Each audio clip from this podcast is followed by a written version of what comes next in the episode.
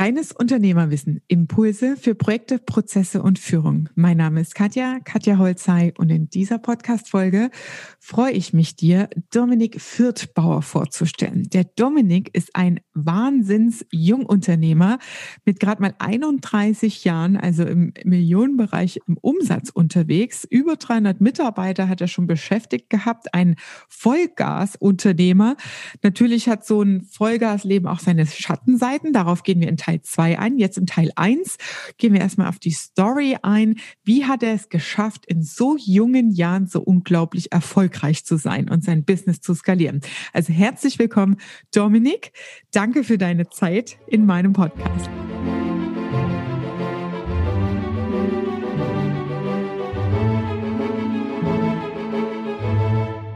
Ja, ich sage danke, Katja, für die Einladung und dass ich heute bei dir sein darf und mit dir das, mit dir das Interview führe. Also ich freue mich auf eine gemeinsame Zeit, auf deine Fragen und auf ganz, ganz viel Content natürlich für deine Zuhörer und an dieser Stelle natürlich auch herzlich willkommen.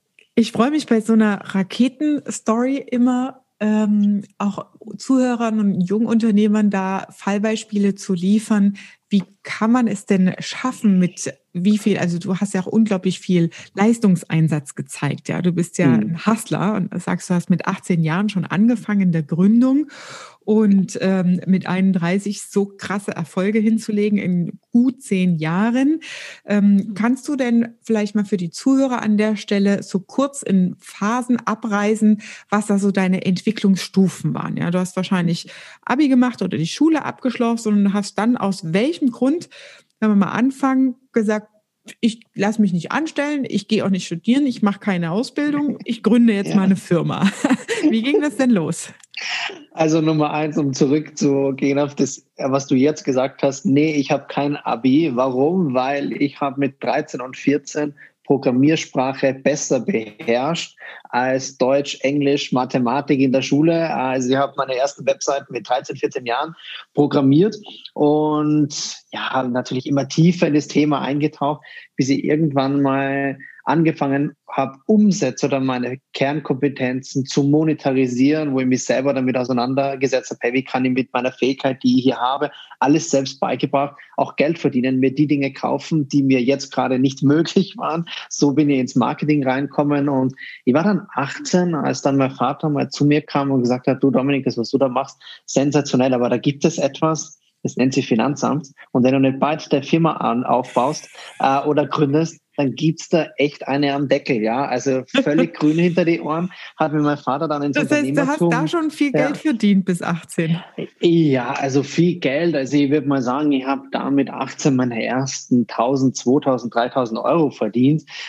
Ähm, und das war ganz cool, das hat mir auch Spaß gemacht, äh, aber niemals, ich bin niemals selbstständig geworden, weil ich gesagt habe, so, ich werde jetzt selbstständig, sondern das war einfach das äh, Ergebnis aus meiner Leidenschaft, der nachgegangen bin, während mhm. andere Leute in meinem Alter beim Feiern waren und hier und da Sause gemacht haben, war ich mit meiner Lady, also mit meinem ähm, Tastatur, mit meiner Tastatur am Webseiten programmieren, am Weiterbilden und war richtiger Nerd, ja, also wirklich komplett, geil, ja. Geil. Und so, das war so, das war bis 18 mein, mein Leben, äh, wo das ich dann das schön, wie du gegründet habe wie du deine Tastatur Lady nennst, ja? Also so ja, du, das war damals alles. Als Teenager, Junge.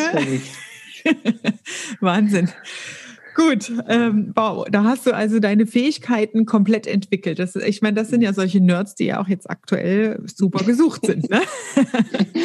ja, so Gut. ist es.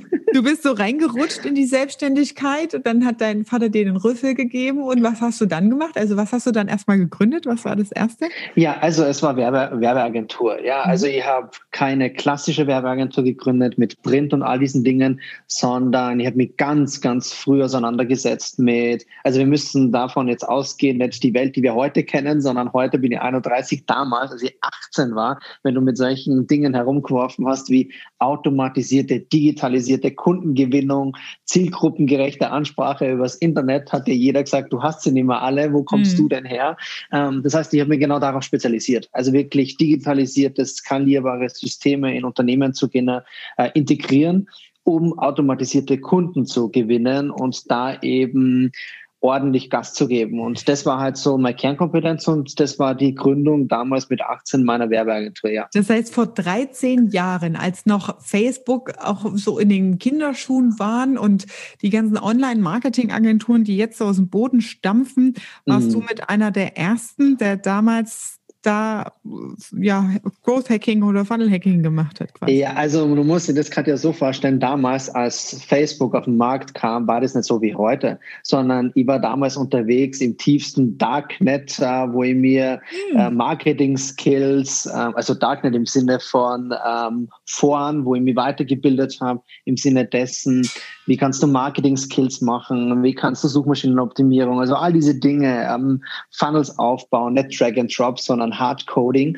Äh, und damals, weiß ich noch, hat jemand irgendwo im Forum geschrieben, hey, du, da ist jetzt eine Plattform, da kannst du ganz gezielt Leute ansprechen aufgrund von ihren Interessen. Wir Marketer sind durch die Decke geschossen und gesagt, das müssen wir ausprobieren. Das war wirklich, wenn ich mir drüber nachdenke, wie früher Facebook ausgesehen hat, wo ich angefangen habe damit, es war schon nochmal eine andere Welt, wie das es heute war. Aber ja, ich war da sehr früh dran, ja. Mhm, krass, okay. Um, ähm, wie ging es dann weiter? Du hast deine Firma gegründet, hast gesagt, okay, das ist das, was ich kann. Ich mache halt meine mhm. Marketingagentur und ähm, wie bist du da an deine Kunden gekommen? Wie hast du, also wenn man sagt, so Nerd und Hacker, kann man ja eher von introvertierten Typen auch ausgehen. Also wie hast du es dann sehr, geschafft, da ein Business draus zu machen? Sehr, sehr. Also ich war ganz schwierig, also heute würde ich sagen, ich war damals sehr sozial inkompetent. Also mit Menschen habe ich gar nichts anfangen können, außer es war irgendwie so über digitale Möglichkeiten, über Foren oder sonstige Dinge. Wenn du mir irgendjemand vor die Nase gestellt hast, dann war dann so, oh mein Gott, bloß, hoffentlich muss ich nicht reden mit dem, aber ich wurde natürlich damit konfrontiert. Hast du geil. eine Firma, hast du eine Firma, musst du natürlich sichtbar sein, du musst Vertrieb aufbauen. Ähm, aber ich wollte es eigentlich gar nicht. Das heißt, ich habe für mich ein Agenturkonzept entwickelt und habe darüber nachgedacht, wie kann ich eine gesamte Branche hacken. Das heißt, hacken im Sinne, jeder Marketer und auch heute noch beschäftigt sich immer mit der Kernfrage, was ist der Schmerzpunkt deiner Kunden, biete eine Lösung und du verdienst Geld. Und dagegen habe ich ja nichts einzuwenden. Null. Darauf basiert Marketing. Aber ich habe viel weiter immer gedacht und bin mit der Urfrage auseinandergesetzt. Was ist denn der Schmerzpunkt einer gesamten Branche? Mhm. Liefer darauf Lösungen, gehe damit in die Sichtbarkeit und da beginnt Marktführerschaft. Das heißt, ich habe mir Gedanken darüber gemacht, wo ist denn aktuell der größte Schmerzpunkt in der gesamten Marketinglandschaft und habe darauf ein System entwickelt, und in kürzester Zeit war nicht ich der, der Vertrieb gemacht hat, um große Firmen für mich als Beratung mhm. äh, zu akquirieren, sondern etablierte, namhafte Werbeagenturen im deutschsprachigen Raum sind plötzlich rausgegangen und haben sich gebrüstet und gesagt, hey, wir haben hier eine Lösung. Und die haben ja alle 15, 20 Vertriebler angestellt. Das heißt, wir sind regelmäßig versorgt worden mit Aufträgen oder dass wir selber Vertrieb gemacht haben und haben uns auf unsere Kernkompetenz konzentriert. Und das war Marketing, Vertrieb und skalierbare Systeme. Krass, Wahnsinn. Wie lange hast du das ja. dann gemacht? Wie viele Jahre ging das?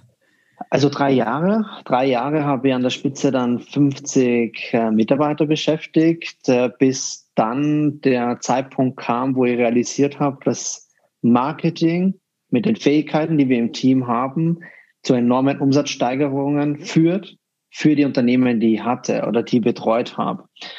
Und irgendwann habe ich mir die Frage gestellt, wir waren zwar oder ich war sehr gut bezahlter Consultant und habe mir gedacht, du, eigentlich wäre das cool, wenn du das für dich selber auch anwendest. Also nicht nur nach Beratung bezahlen zu lassen, sondern dass du selber anteilig bist für die Umsätze, die du erwirtschaftest. Ich wollte mhm. nie ein Produkt haben, ähm, ihr wollt nie eine eigene Produktion haben und ihr wollt nie selber mit Menschen Kontakt ähm, haben. Ja, bis zu dem Zeitpunkt immer noch.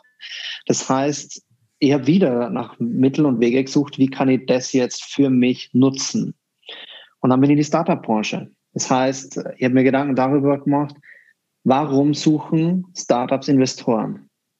Weil sie meistens Geld benötigen für Marketing, Vertrieb und Netzwerk, weil die mhm. meisten Startups haben ein bestehendes Produkt, mhm. brauchen aber den Vertrieb mhm. und das Marketing und all das habe ich anbieten können. Das heißt, ich bin dann in das jeweilige Unternehmen eingestiegen, nicht finanziell, sondern gesagt, du, ich gehe mit meinen Leuten, mit meiner Kompetenz in die Firma, generiere darüber Anteile und skaliere das Unternehmen hoch, bis es automatisiert alleine läuft und dann ziehe ich mich wieder zurück und nehme das nächste. Darauf mhm. sind vier weitere Unternehmen entstanden mit drei Marktführern, an der Spitze 300 Mitarbeiter beschäftigt. Und irgendwie dann über den Weg ist dann noch ein Buch entstanden bei Springer und Gabler.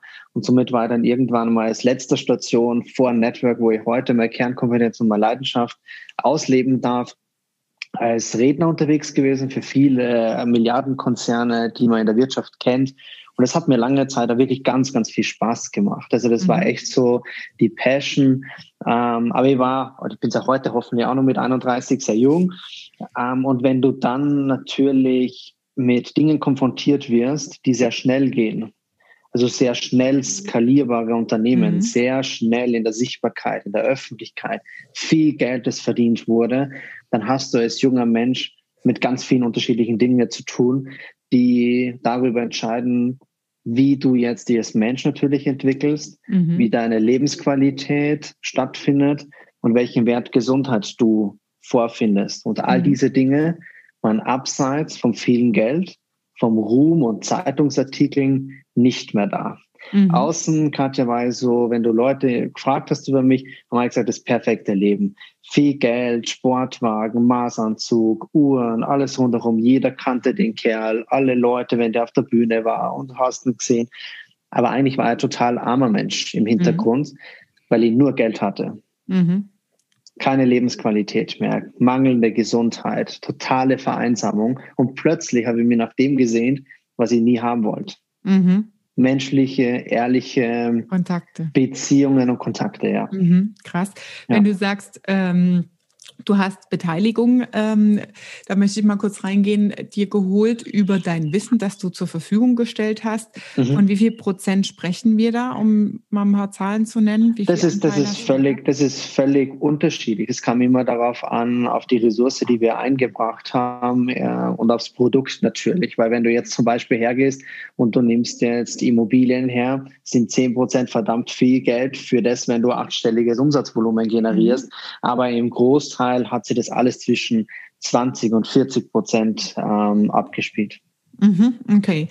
20, ja. Äh, hast du es dann auch exakt eins zu eins kalkuliert? Also euren Ressourcenaufwand, Personalaufwand, dein Aufwand, Know-how, die Erfahrungswerte und das dann umgerechnet und hochgerechnet? Oder war das eher so, wie man Daumen so? Ich weiß, ich weiß, im Startup-Bereich machst du Businesspläne. Du sitzt die mit Leuten zusammen, mit Notar und mit hast nichts. Ich kenne es alles, ja. Aber es war mir nie wichtig. Warum?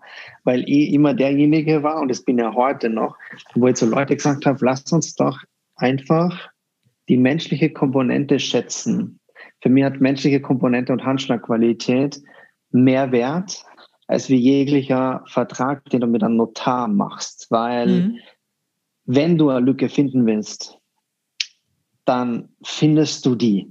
Und mhm. wenn ich darüber schon nachdenke, im Vorfeld einen Notar zu benötigen, natürlich mit Verträge und alles rundherum, aber es war mir nie wichtig. Das heißt, ich habe gesagt, du, so und so ist ungefähr Pi mal Daumen der Aufwand, den wir einbringen, so dass wir natürlich wissen, welche Ressource da drinnen steckt und haben da natürlich die Anteile dann daran bemessen, aber eher nach der Richtung, du, bevor wir uns jetzt drüber Gedanken machen, wer wie was, lass uns doch einfach mal anfangen und mal gucken, Loslegen. lass uns Umsätze erwirtschaften und uns dann einigen und sagen, hey, das und das und das zu trennen, weil wenn jemand an dieser Position nicht bereit ist, zu sagen, okay, wir setzen sie dann am Tisch, wenn schon Geld verdient wird und du merkst, wie der darauf reagiert, habe ich schon feststellen können, ob ich mit der jeweiligen Person überhaupt ein Unternehmen aufbauen mag oder nicht. Mhm, okay, cool. Ja. Das heißt, du hast ähm, dir einfach Anteile gesichert und über die Umsetzung und Umsetzungsbereitschaft auch rauskristallisiert, wie gut funktioniert die Zusammenarbeit und dann ja. iterativ, schrittweise wahrscheinlich nachverhandelt oder das alles festgelegt. Okay. Exakt. Ähm, wenn du jetzt ähm, sagst, du hast in jungen Jahren viel Geld ähm, bekommen und so weiter, Hast du da Zahlen, Größenordnung oder kannst du dich vielleicht sogar an eine Situation erinnern, wo vielleicht mal eine Zahlung auf deinem Konto gelandet ist, die dich überfordert hat, wo, wo man dann auch so, man verliert ja dann auch den Bezug dazu irgendwie, ähm, um das ein mhm. bisschen greifbarer zu machen? Ja, also das erste Mal, wo so auf meinem Girokonto nach Steuern alles rundherum 250.000 Euro eingegangen sind, habe ich schon mal ganz kurz vergessen, was eigentlich im Leben wirklich wichtig ist. Mhm. Ja. Okay. Es hat mich schon ein bisschen überfordert. Also zum einen stolz, aber zum anderen hat es bei mir was ausgelöst, das mir dann dorthin gebracht hat, was heute die wertvollste Erkenntnis in meinem Leben war, bis jetzt, mhm. zum Glück. Ähm, weil ich dann plötzlich realisiert habe, gut, wenn du 250 realisieren kannst, dann kannst du eine halbe Mio auch realisieren. Wenn eine halbe Mio realisierbar ist, ist eine Million auch drinnen. Also plötzlich war ich so getrieben, nur mehr finanzielle Ziele zu erreichen und mhm. habe alles andere links und rechts stehen gelassen. Okay, das heißt, es hat sich auf einmal was entwickelt, ähm, also du hast es gesehen, erlebt mhm. und da kam dann auf einmal ein ganz, ganz großer Antrieb raus. Mhm. Exakt. Wie ging es dann weiter mit deiner Unternehmensentwicklung? Ja, also es ist alles, äh, ich war halt wirklich da drinnen zum sagen, ich will es doublen, ja, also äh, im ersten Schritt natürlich verdoppeln und wollte immer mehr und immer größer. Die Unternehmen haben alle gut funktioniert, aber ab dem Zeitpunkt, wo ich genau am Skalierungshebel war, in Verbindung dessen, mehr an meinen Unternehmen zu arbeiten, als in meinen Unternehmen zu arbeiten, mhm. ja, hat es mir dann völlig zerlegt. Ja. Also man muss hier rechnen, wenn man das jetzt so durchgeht, reden wir von einem, von einem Prozess von drei, vier, fünf Jahren wo mhm. ich das alles aufgebaut habe, ohne dass ich irgendwie realisiert habe, was da eigentlich gerade alles passiert, mhm. äh, dass ich an so vielen Baustellen gleichzeitig aktiv waren, die alle funktioniert haben, aber trotzdem war es immer ich, der die Präsenz gehabt hat, ähm, mhm. der immer, wo die Unternehmen nur dann funktioniert haben, wenn ich da war und aufzeigt habe, so und hier und die Strategie und das und das und das machen wir. Ähm, und ab dem Zeitpunkt, wo ich das unabhängig von mir machen wollte, hat's geknallt. Krass. Da gehen wir ja. gleich in den zweiten Teil nochmal tiefer ein auf dieses, es hat geknallt, weil das sind ja so Lebenspunkte oder Wendepunkte im Leben, wo sich viel, viel, viel verändert. Ähm, du sprichst da von einem Wachkoma-Zustand und so weiter. Da gehen wir gleich nochmal drauf ein. Ich möchte jetzt in diesem in Teil 1 nochmal mehr auf die unternehmerischen Entwicklungsstufen gehen. Das heißt, du hast dann eine Pause sehr wahrscheinlich gehabt. Wie ging es dann weiter? Also ähm, hast du dich dann resettet und komplett neu gestartet? Hast du daran aufgeknüpft? Wie hast du deine Mitarbeiter gelassen, also ein paar Monate im Wachkoma heißt, du warst ja gar nicht mehr führungsfähig. Ist der Laden ja. weiter gelaufen? Ist jemand eingesprungen?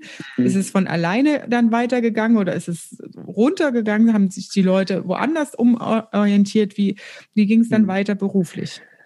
Also ich habe von Anfang an immer, als ich mein Unternehmen gegründet habe, immer für mich die Entscheidung getroffen, sehr viel Geld auf die Seite zu legen. Im Falle des Falles, dass was passiert, habe ich immer gesagt, wenn ich keine Entscheidungen mehr treffen kann oder ich einfach von heute auf morgen, Teufel schläft ja nicht, ja, mhm. ähm, müssen meine Mitarbeiter bezahlt werden. Mhm. Sofort als allererstes. Meine Mitarbeiter standen immer über mir in meiner Wahrnehmung. Mhm.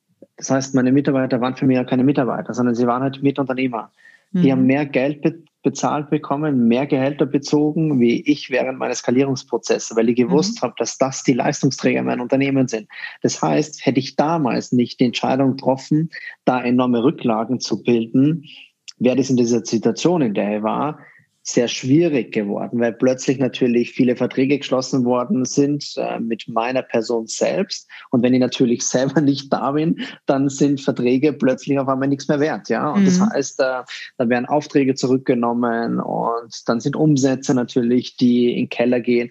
Also sämtliche Unternehmen haben überlebt, mhm. aber die waren bei weitem nicht in der Situation, wo sie gewesen sind, als ich aktiv da war. Wahnsinn, okay.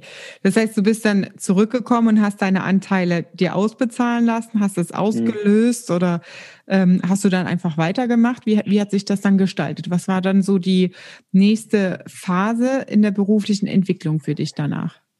Nach, nach dem Koma meinst mhm. du? Mhm. Ja, also wie gesagt, es waren ja sieben Monate, wo ich äh, im Wachkoma-artigen Zustand war. Ähm, rechne nochmal fast ein Dreivierteljahr, bis ich überhaupt wieder mal auf den Beinen gehen habe können, obwohl jeder Arzt gesagt hat, äh, ich bleibe Pflegefall und all diese Dinge, kam ich zurück und stand vor einem Scherbenhaufen. Scherbenhaufen, warum? Weil ich plötzlich realisiert habe, und das war in dieser Situation, dass all dein Vermögen, all dein Geld, das sie ausschließlich angetrieben hat, mhm. die in dieser Situation nicht gesund macht. Mhm. Es macht dich nicht gesund, selbst wenn du siebenstellige im Monat verdienst, macht es dich in dieser Situation nicht gesund. Ja? Das heißt, mhm. du kannst tun und lassen, was du willst. Wenn du vom Kopf an deinen ganzen Körper nicht mehr spürst mhm. und dir denkst, oh mein Gott, es kann dir niemand anderer helfen, außer du selbst, deine Wahrnehmung, dein Mindset und deine Zuversicht, wo du das Commitment machst. Nicht die Personen rund um dich, die die immer gefeiert haben. Du selbst bist es. Und in der Situation habe ich eines realisiert, wo ich gesagt habe, du, klar, macht mir jetzt nicht zu einem gesünderen Menschen in der jetzigen Situation, wo ich da bin, egal was am Konto liegt. Aber sollte ich es schaffen, und ich habe da wirklich jeden Tag gebetet dafür, sollte ich es wieder schaffen, gesund zu sein, wieder laufen zu können und einfach mhm. wieder da sein, wo ich war, bevor ich einfach umgekippt bin, mhm. werde ich nie wieder am materiellen und wirtschaftlichen Erfolg über Lebensqualität, mhm. Gesundheit und Zeit ordnen und habe dann für mich die Entscheidung getroffen, du gehst zurück und wusste, ich kann nicht zurück weil ab dem Moment wäre ich damals zurückgegangen und hätte gesagt, du, das ist wie wenn du äh, Alkoholiker bist mhm. und du gehst auf Kur und kommst zurück und sagst, ja, ich nipp halt einfach nur einmal. Mhm. Habe gewusst, dass ich sofort wieder äh, in diesem Rad drinnen bin, mhm. das Rad weiterdrehen werde und mir wieder genau dort finden werde, wo ich vorher war. Mhm. Nur hat mein Arzt gesagt, du, du brauchst eine andere Situation in deinem Leben, weil wenn es dir nochmal passiert, dann wirst du es nicht nochmal überleben. Oh, okay. Ja, und somit bin ich dann in eine tiefe Depression reingefahren mit mir selber, wo ich mir dachte, was tust du jetzt? Was machst du jetzt? Wenn der Arzt zu dir sagt, du, du hast jetzt zwei Möglichkeiten, du findest eine Lösung für das, dass dir gut geht, oder du gehst ins Angestellten-Dasein, war für mich beides keine Alternative. Null. Ich war nie angestellt. Und mhm. ich habe gewusst, das funktioniert für mich nicht. Nicht, weil ich sage, ist doof, sondern weil ich erst recht da depressiv mhm. werden würde, mhm. weil ich mir da nicht ausleben kann. Ja. Mhm. Und dann habe ich mich auf die Suche gemacht, ein halbes Jahr. Ein halbes Jahr. Ja. Und du hast deine Firmen und Anteile einfach weiterlaufen lassen in deren Verantwortung weil mhm. du eben sagst, wenn ich da nur nippe und zurückgehe oder irgendwas regel, äh, fange ich an, wieder reinzurutschen. Ich habe natürlich klar Schiff gemacht. Ja, ich war mhm. schon da, ich war ansprechbar für die Leute, für die Führungskräfte, die in den jeweiligen Unternehmen da waren. Muss ja sehr dankbar sein für meine Eltern, die mir da unterstützt haben, die ja mhm. ursprünglich auch aus der, aus der Marketing-Sicht kommen, die das alles über Schiff gehalten haben und die da natürlich so dieses äh, das Umsetzungsorgan war zwischen mir und der Leute, die da waren. Ah, okay. Ähm, Gut. Aber ich habe die Unternehmen, ich habe die Unternehmen lange Zeit weitergeführt und habe sie quasi so unabhängig von mir laufen lassen, aber bei weitem nicht in der Dimension, wo, wo sie waren. Aber das war mir selber bewusst. Aber ich habe nach und nach die Firmen dann abgetreten. Äh, da war ich aber bereits im Network aktiv und habe mhm. einfach wie in einer normalen Waage gesagt, okay, je mehr das hier gewachsen ist mit Ressource Zeit, die ich einbringe und Fixkosten, die ich plötzlich nicht mehr habe, wo ich einfach das immer mehr delegiert habe, abgetreten habe, verkauft habe, bis ich vor, ich glaube, zwei Jahre ist es jetzt her, mhm. sämtliche ähm, Unternehmensanteile in allen möglichen Startups verkauft habe, gesagt habe, ich widme mir ausschließlich ähm, dem Network. Mhm. Und das ist auch das, was ich bis heute mache. Ich bin zwar nach wie vor noch in der Marketing-Automatisierung für exklusive Projekte aktiv, aber nur, wenn ich Spaß, Lust und Laune habe, weil Marketing immer mein sein wird. Ja, also das heißt, mhm. dann mache ich zwei, drei, vier Projekte maximal im Jahr. Ähm, und das ist auch gut so, aber 100% Fokus und Leidenschaft ist bei mir das Network. Krass, okay. Ja. Wie bist du dann darauf gekommen, dass das, also dass das deine Erfüllung ist? Du hast also, ein halbes Jahr gesucht oder dir Zeit gelassen?